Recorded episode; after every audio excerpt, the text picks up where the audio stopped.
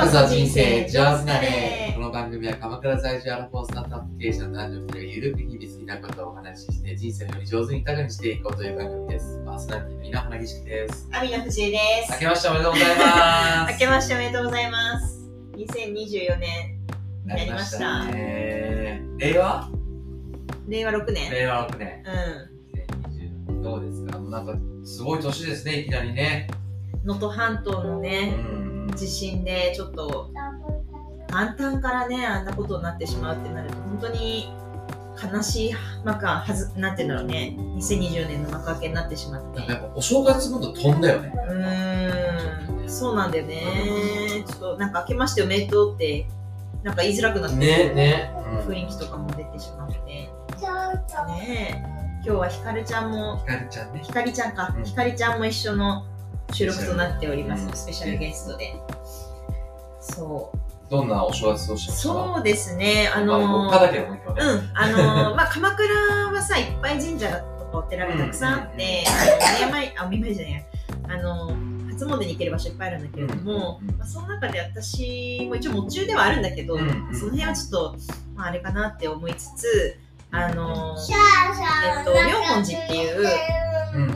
妙本寺。妙本寺って結構近くにあるお寺とか神社があって、うんうんうんそこにね、鐘をつきに行きました。除夜のあ、鐘を。あれついたんだ。うんえーすごいよ。あの好きなのよ、あそこの神社が。うんうんうん。妙本寺、寺か、お寺さんが好きで、ちょっと奥まったところにあってね。ちょっとこう、森の中にある感じですごく雰囲気も良いし、そうだよね。でちょっと雨が降ってきた時に、うんなんかお坊さんたちがあの傘を持ってきてくれたりとかして、えー、なんかすごいいいお寺さんだなって改めて、えいい感じだったすごく。さっー。いや、と俺、ジョヤの鐘つけるの知らなかったわ、そこで。そうなのよ、へー。なんか調べたらたまたまうんうんうんあのつけそうだったし、そんなに並ばなかったのよ、うん結構うん。うん直前に行ったんだけど全然つけたから、えー、何時ぐらいについたえっとね11時半とか。あ、それで余裕なんだ。余裕だった。えー、いいね40ちょうど41番目でして。あ、なるほど。今年の年齢になる年をの年の数だけ。そうね年の数の番でつけたっていう感じで。そうですねすごいいい感じの幕開けでしたし、うんうんまあ、ひあのその後に朝早く起きて日の出も見に行って、うんうんうん。で初日の出あの長谷の方から、うん。あのこういう感じでこうだっていうのがすごい視界視界が広いんだよね、うん。材木座とかと比べると。こういう赤いのがそうそうそうそうそう。なのでそっちの方に自転車で3車背負ってうんうんうんうんでサーシャ背負っていけるのそうなのよ。3車背負って自転車乗って。てサーシャって何キロ？3車16キロぐらい。ええそう。3車を背負える用のリュックを買いまして。あじゃあ何？はい。本当に犬がこうやって手を出せるやつを。つ上から突っ込むみたいな感じで。そう。へなんでかっていうとですねあの e バイクを買ったんですよ。ーほう。E バイクって e バイクってあのまあめちゃくちゃパワフルな電動自転車なんだけど、うんうんうんそれを購入いたしまして、うん去年。でそれでもうどこまででも結構いけるですあね。じゃあもうはい自分の足の力じゃなくなるほど。そうなんですまあちょっと去年のねうん。話で言うと買ってよかったものなんかランキング3みたいなのがあるなと思ってて、割ともうその中に入りますねトップ3に入るすごい良かったね。あの、まあ、というのもさ、やっぱり私車持ってないから、うん。例えば葉山ちょっと行きたいなとか、江ノ島ちょっと行こうかなってちょっと遠いんだよね、確かに確かに。あと、例えばあの、ほら、う温泉っていうか、温泉っていうか、なんだよ、あの、スパみたいなところとかさ、うん。なんとか、大江戸温泉的なやつあんじゃん、この辺。に。そういうところもさ、結構さ、遠いわけ。車で行かないといけないレベルで。自転車で行けるなと思って、うん。そう、サーシャにお腹で、多分ご飯食べたんだよ、サーシャ。そえそれって免許は必要なの？う。いらないの。免許なしなの？なしなんです。えじゃあさうん。法律上どうなってるかわかんないけど。あ一応大丈夫らしいんだけど、うんそうそうそう。あそうなんだ。そで一応ほらチャリだからうんこういうペダルもついてるんで。へええ電動チャリとは違う電動チャリは漕がないここぐことをアシストしてくれるじゃないですか、い正直言って e バイクは漕がないで行けますなんでほぼバイクだなって感じなんだけど、へえそうなんだ。ビーってやるとずっとそのまま行くんで。へそうそうそうえ全然違う。ね。えでも早いの？いけちゃう？行けちゃう。全然行ける。だって葉山なんて普通の自転車でも30分ぐらいだから、まあね、まあまあまあそうだけどそうバッテリーの持ちともう全然余裕。バッテリーもすぐ持ってるへえいいね。そうで今2 3 0万すんだよそれが、うんうんうんでそれは結構安くってて、うんうんそうでそれで買ったんだけどえー、ちなみに、あと2個は？何あと2個は、1個はこれですね。それ何 Google Pixel Fold って言って、これもう最これめちゃくちゃ良かったんですけど、こう要は、えっと、にあ2つ折りの携帯ですね。ね。。うんうんなんで、あの、私、Kindle を読むのに結構今までのスマホって読みづらくてでも iPad 持ち歩くのもみたいな感じだったのね、うん。Kindle って。見たいじゃんね、電車とかでさ、うん。あの、何？あのい動画とか、こういう、ん。これめっちゃ良くない？確かめに。っちゃ本として、全然もう良くなった、これで。こえっちでもこうやってー。見れる。えー、あ完全に Kindle じゃん。えもうね、本本読むのに最高ですね、これ。ー、へだ本を読め、なんていうの、本がさらに身近になったというか、ー。え、じゃあもう iPhone やめてそっちに行きまあ、したもともと iPhone じゃないんですよ。私、あ Android 派なんです。元々 Android なんだはい。えー。なんかね、シンガポールに住んでたりとかするので、うんうんでもすごいね、あの iPhone が頭かしくなるっていううん のを感じですよ。あの、まあ、マジョリティなんで、うん Android が、そうですねシンガポールの場合って。うんなんで、あの、Android にいたしました。一応あの iPhone は iPhone で、まあ、あの、アプリとか今作ってうんうんるんで、うんうんちょっそうはいるんだけど、まあいいね、それ確かに。めちゃくちゃいいですよ。えー。で、あの、まあ、ちょっとこれにもしかしたらこう首にかけてもいいかなとは思っうんうんてて、うんうんうん。ちょっと重いんだけどね。うんうん。重いよ。あとちょっと重い、確かに。手で持って電話してるのちょっとしんどいなって感じだね、この時思うと。うん。えー、でもすごいわ。うんまあ、慣れちゃう。うんうん。あと一個なんだろう。この二つはとにかくまずはでかかったかなっていうのと、そうだななんだろうな。でもやっぱりサーシャ関連のものですかね、そのリュックとか。そうだよね。うんわかるわかる。うんえ、じゃあそんな、あれなんだ。ね、結構割とじゃあゆっくりしてた感じ。そうだね。うん。かなりゆっくりしてて、で、昨日そのちょうど、あのお姉ちゃんが、うんうん。あの、シアトルから帰ってきてたんうんうんで、あの、お兄ちゃんが逗子にいて。で、逗子でみんなで集まって、えー、いいね。っていう感じで、まあ、ただちょっとやっぱりうち母親が今具合があんまり良くなくて、うんでちょうどその去年入院してしまって、足を折ってそれでもう退院を実は2日にして。でもうまた施設に戻ったんだけど。調子あんま良くなくて、えー、そういうのの家族会議とかをしてた、メンタル的なとこ。そうそうそうそう、でまあそうお姉ちゃんとお兄ちゃんって揃うことがさうん。やっぱなかなかないから、うん。そうそう。家族会議的なのをちょっとしつつ、やっぱそういう年になるよね。そうだね。このうちの親父がさ、うん。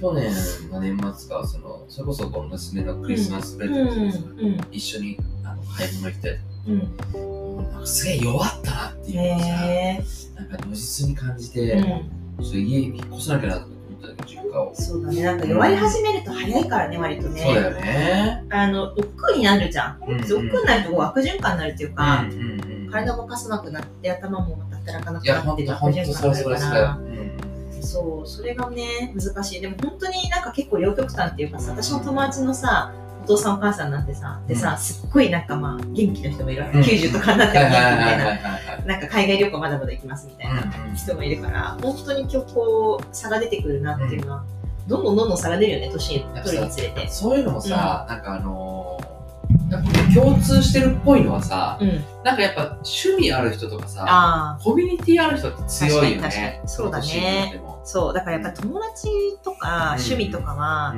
うん。あった方がいいし、ねあとでも本当にこれ何回も言ってるかもしれないけど鎌倉ってすごいいいなって思うのは、うんうんうん。あのやっぱこう散歩に出たりとか、はいあとそのはい結構こう挨拶をみんなするっていうか、それで一回のラリーがあるじゃん。うんやっぱなんか東京にいると一回も喋らなくてもこもっちゃってると一回も喋らなくて普通みたいな、一日ね。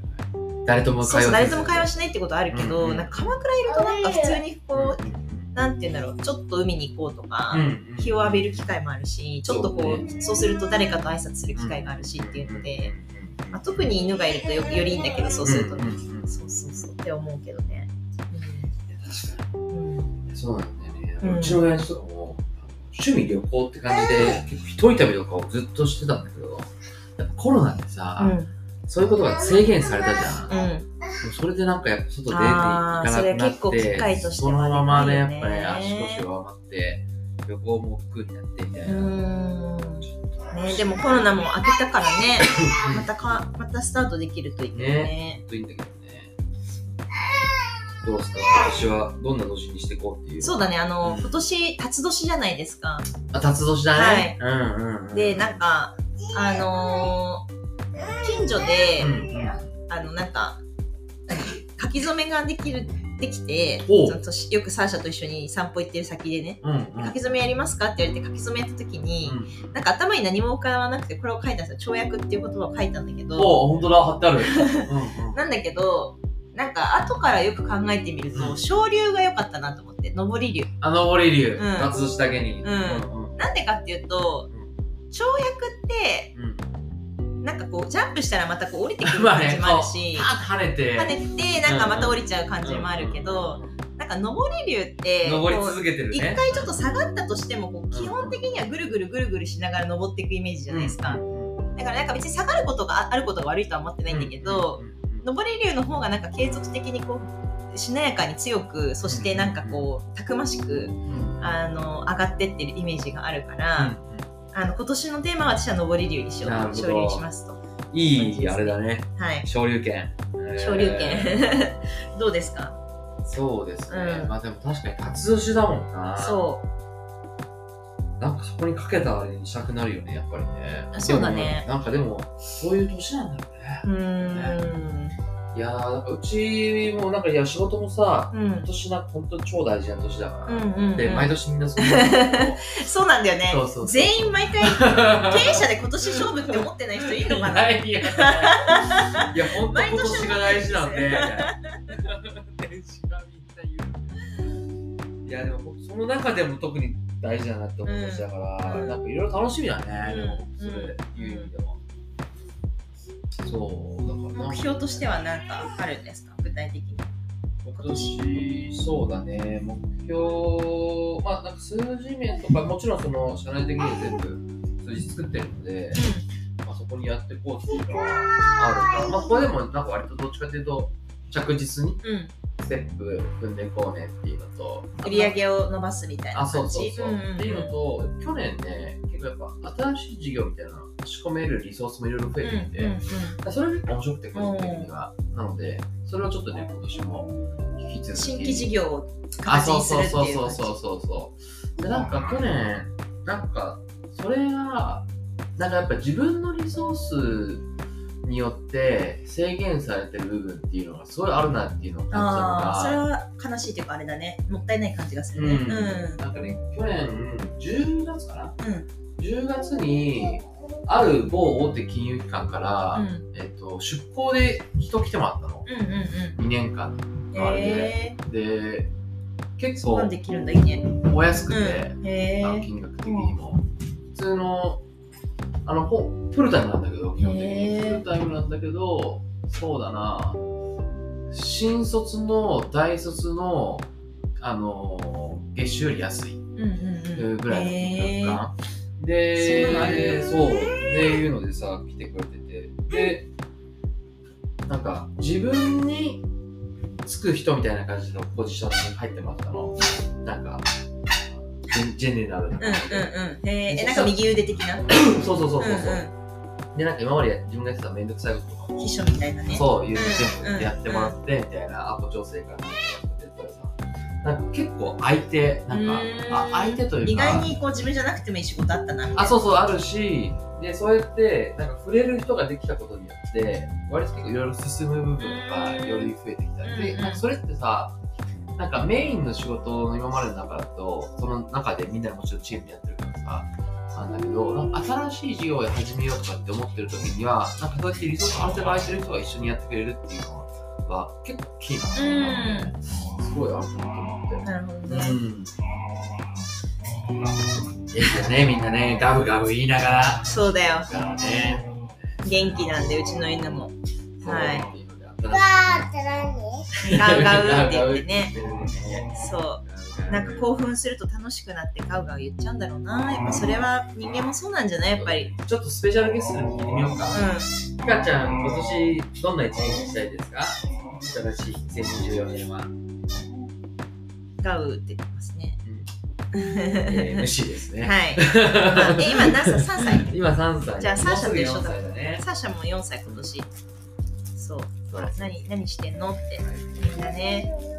そう。でね、私は本当にまたいろいろ話をしようとは思ってるけど、うんうんうんまあ、まず仕事面で言うと、うんうんあのーまあ、うちその今大体累計で5万5千件ぐらいうん、撮影をやってすきて、ごいね。でんそうだね。んでね、今その提携してる会社も200社ぐらいになってきていて、でもそのなんて言うんだろうな。なんかサービスとしてはちゃんとうんうん。こうちゃんと価値を提供できるっていう自信もついてきたし、うんうんうんうん。あのもちろんまだまだ改善点いっぱいあるとは思うけど、うんうん。そういう意味でなんか大手の会社と組めると超でかいわけですよ。はいはいはいうん、はい。だからそれでもう例えばもう大手の会社5社みたいな感じでその提携ができたかどうかをこの場でうん2024年がこう今回じゃあ1社提携できましたとかっていう話で、あの報告がしていけたらいいなっていうのはすごくわかりやすい目標というか、ん、そうそうそうそう、ねであともう一個はあのうちのサービスってこうなんて言うんだろう。提携するとより効率よくこう件数が伸ばしていけるっていうのがあったんだけどでも言ってもそのロングテール的に例えば年に1回とかしか撮影しませんみたいなケースがあったとしてもあの全然うちで撮影の案件としてうんうん。あの使ってもらえるとは思うので。うんうん。なんかそういう意味でワンタイムの撮影ニーズみたいなこうロングテールみたいなところを、まあ、自動的に取っていくというか、うん今まではそのそこにこうリソースを割かないといけないってなると、うんうんリソースとかそのマーケティングコストを割かないといけないってなると1件あたりのコストなんていうの獲得コストで考えたら結構効率が悪かったんだけど、でもなんか自動でもうどんどん回るっていう状態になってったら、うん。そこのロングテール取れればもう、まあ、正直言ったらチャリンタニってなっていくわけなんで、まあ、そこはちゃんとそこであの今年はちょっとあのアミフォトっていうサービスをね今までその家族とかアミフォト？ウェディングアミフォトっていうサービスうんを、あの家族とか、うんあのウェディングでこう別のサービス名でやってたりしてたんだけど、うんそれを一個に集約して、あはいはいはい。でもアミフォトっていうもので、もううちは撮影のプラットフォームとしてどんな撮影でもすぐにいい人があのやりたい撮影が実現できるよとリーズナブルに撮れるよっていう感じで例えば今日ちょっとイベントで寄りたいなとか、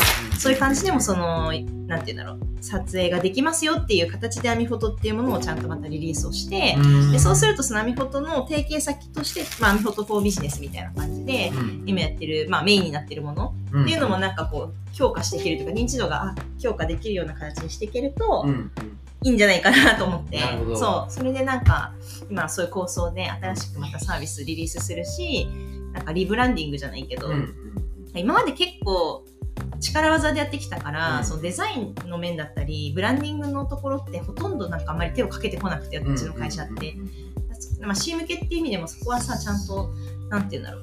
ああのプロに入ってもらって、うんうんそのブランディングだったりとかその全体の統一性デザインとかの統一性とか、メッセージ性とか発信だったりとか、うん。そういうのをもうちょっとこうちゃんと力を入れていこうかなっていう感じです。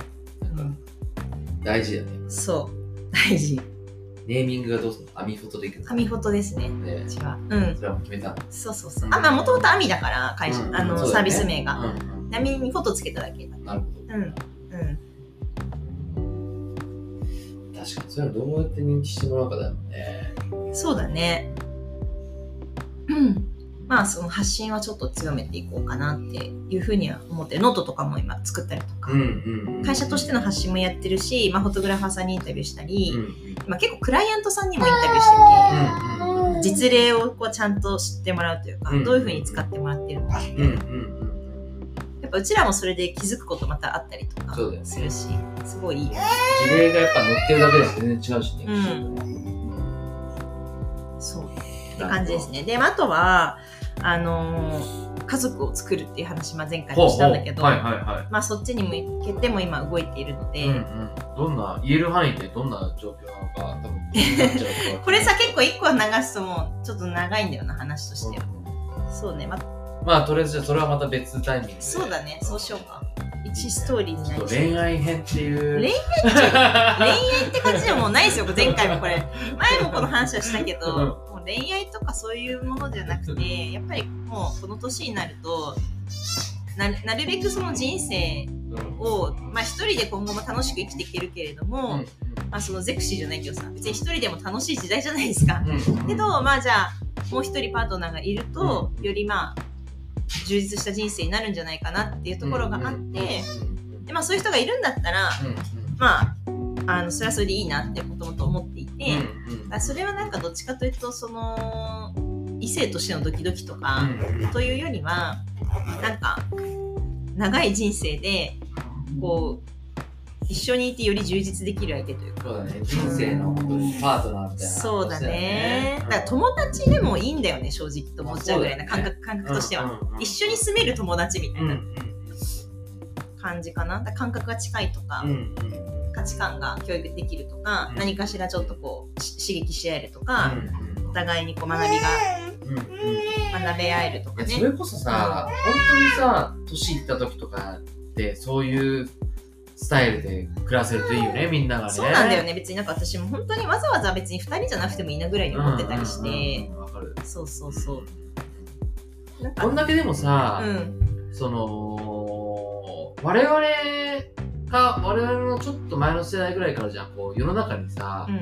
シェアハウスとかっていそう概ね。念がさ、うんうんうん。出てきたね、生まれたのっ。てさ、うん。やっぱり我々の両親世代じゃない時の概念だからさ、俺がなんか30歳とか40歳とか普通にシェアハウスで住んでた人がなんか老人になったらさそうだよね。そういう市場が新たにできててもおかしくないよね。なんかさ、ね子育てもさ、うん。シェアしちゃうのすごいと思ううめっちゃいいと思う。そうそうそう。なんか友達も、なんていうの、例えば一人っ子だったとしても、兄弟みたいに育っていけたりとかもするだろうし、そうすごいいいなと思ってて。そうわかるわ。うん。あとなんかさ、多分私思うのは、多分自分のパートナーの方が先に死ぬんじゃないかなって思ってて、でそれが例えば10年先に死ぬとか20年先に死ぬってありえるわけじゃん。って思ったら変な話別にそのじゃあ先10年20年一人で生きていくってなる可能性がまた高くなるわけで、だからなんか別にその人一人に依存する依存って言ったらおかしいけど、その一緒に過ごすからいいとかじゃなくて、やっぱりそのひワンオブゼムなんだよね。どっちかというと、うん。パートナーもワンオブゼムワンオブゼムで友達だったりがいてそのなんか最後まで楽しく過ごせるようにしていく。でもしかしたらその小さいジェあの自分たちの子供のジェネレーションがいることによって、またさらにそこも充実していくわけじゃないですか。で自分の世代だとさやっぱりどうしてもみんなさ死んじゃってくからさきっと、だからなんか若い友達もしくは子供だったりとか、子供の友達とも仲良くなるのかもしれないし、なんかそういうこういろんなつながりがあるとさっきの話に最後に一番最初の話に通じるけど、なんか悲しい幕引きじゃない人生にできるんじゃないかなとより充実した人生で幕引きができるっていうのはすごい大事になってくるのかなって。確かにうん確かに。いや大事だよね。結局はなんか人ってコミュニティの生き物だからさ、なんだかんだ一人で生きていけないというか、まあ、一人が好きな時もあるんだけどもちろん一人の時間楽しいけど、私コンテンツもこんだけ充実してるから、で VR とかに、ね、なってったら一人で過ごすのできちゃうもそう孤独でも生きていけるんだろうけど、でもなんか本当の充実はやっぱりどこかで人と人のつながりが感じられる瞬間がやっぱり一番大事な時代になるんじゃないかなっていうふうにも思うんだよね。ちょっと、うんまあ、そういう人もいるだろうから、んあれだけどうん。さ、正月元旦一人寂しいもんね。あーまあね。うんそうだね、なんだかんだ別に友達とかとあ会えるじゃん、うちらの場合とかさ。だから例えば別にパートナーいなくたとしても、えじゃあ誰か会おうよとかさ、ね。できるよね。だって私の場合とか変な話、あのシンガポールにいた時に、あの友達がカップルの友達がいて、うんうん3人で過ごしたからね。超邪魔なのかもしれないけど、でもそういうのうんも別になんか邪魔って感じじゃないうんうん。関係性が、仲間って感じだね。そうそうそうそう。うんうんうんいや別にむしろなんか2人きりで過ごすよりも、うんうん。別にもう一人いてくれてそれは楽しいよって思ってもらえるような友達がいたから、そうそうまさに今日あの昨日そのこともまた明けましておめでとうみたいな感じでシンガポールのね友達と喋ってたんだけど、うんうん早く来なよって言ってくれたりとかしてて、えー。そうそうそう。だからなんかうん。なんかいろんな過ごし方があっていいんじゃないって思うし、んうんうんうんそうそう。だから家族家族とじゃなきゃダメってこともないだろうしうん。シングルだから寂しいってこともないと思うんだよね、うんうん正直。別に友達いればよくないみたいな、うんうんいつかそのパートナーも死んじゃうかもしれないわけだから、うんそうって思います。ねそうですね。いや、なんか、うんそういう意味では新しい家族なのかもしれないし、うん。いろんなコミュニティがまた、うん。ね、できるといいよね。そうだね。なんかそうなると、まあ私がね、その今ちょっと子供ができるかどうかはわかんないから、うんなんとも言えないけど、まあ教育とかは10年先のこう、ね、ビジョンっていうか、テーマとして取り組んでいこうと思ってるから、うんうんそこの話とかね、まあこの前も話したけど、ちょっとしていきたいよね。そうだね。ちょっと今年はそこら辺をね。うん。ねやっぱ子供からね、その教えてもらえること多分すごいいっぱいあるだろうし、うんうんうん。私も犬からも教えてもらってるぐらいだそういや、本当だよね。うんなんか、結局、なんか、子供の前だと、うん。あんまりこう、嘘つけないというか、うんなんかもうさ、もうすぐピュア4歳なのだもんねちゃんと分かってるしさ、うん。なんか適当な言葉で濁すと、それ何？とかっていうのを、うちゃんとやっぱやってくるからさ、なんかそういう。なんかさ、あの、正月がすごいいいなって思うのがさ、もうすぐ4歳になるよね。ねえ、その、4歳になるんだってすごいよね。そうだよ。そう。でさ、なんかこう、浄化されていくじゃん。なんか正月だから、なんか新しい気持ちでっていうのもそうだし、うんうんうんなんかこなるよ。なるよ。う、そう。なるよ。もうすぐ。う ん余計なサーシャも4こと言っちゃった。歳なんだよ。サーシャも4歳になるって、ヒカちゃんも同い年。同い年になるね。そう。はいだからそういう浄化をさ浄化させられるっていうのは正月もそうだし、子供だってさ、もう毎日正月なんだよ、だから。そうだね。もう毎日だよ。そうだよねそう毎日浄化されるよ。いや、だからさ、本当新しい1年じゃなくて、新しい毎日を。そうだよ、ありがとうってことでしょ。ねありがとう、ひかちゃんってことですよ。そうですよ。はい。じゃあまあちょっと、うん。私は上り流ということをテーマにやっていきますんで、はい。ちょっと俺ね、あとだから、一個やんなきゃいけないのはね、うん。そもそもせないのあの、男性の私と同い年、今年41になる皆さん多分、後役なの。後役か翻訳家なので、うん、役払いちょっと一応言っとこうかな。あ、いいねう。ん。いやもう本当に1月からみんな、そう、日本でもいろいろありすぎて、うんうんちょっと役がね、やっ。ぱあるじゃないですうんか。ね、うんほんとさ、なんか結構いろんな、ね、これからまた戦争とかどうなるかわからないですし、うんうんアメリカの総選挙、アメリカの選挙も控えてるじゃないですか、ね今年は。まあちょっと年末ですが、うんまあそれによってまた世界情勢がどうなるかもあるしさ。まあでもどうなったとしてもちょっとみんなは、ね、戦だって昔だって戦争の時代はさ、うん。あってみんなさ楽しく生きてた人もいるわけじゃん。そうだね、そのそ中で、の中で。ね。うん、だからまあ我々もそうしていかなきゃいけないわけだ。うんうんね ね本当に次の世代に対してこうね、残していけるものだよね。うん、みんな、みんな。みんな、うん我々っていうのはもうみんなが一丸となってっていうことですね。ひかちゃん2024の年。ためにも、ひかちゃんの世代のためにもさ、そう、一人やれることを一人がねやっていかないといけないちっちゃな積み重ねが大きなになるので、ひかちゃんね、頑張ろうね、2024年もね。うん。ということで、またよろしくお願いします。今年も。今年もよろしくお願いします。はい、ありがとうございました。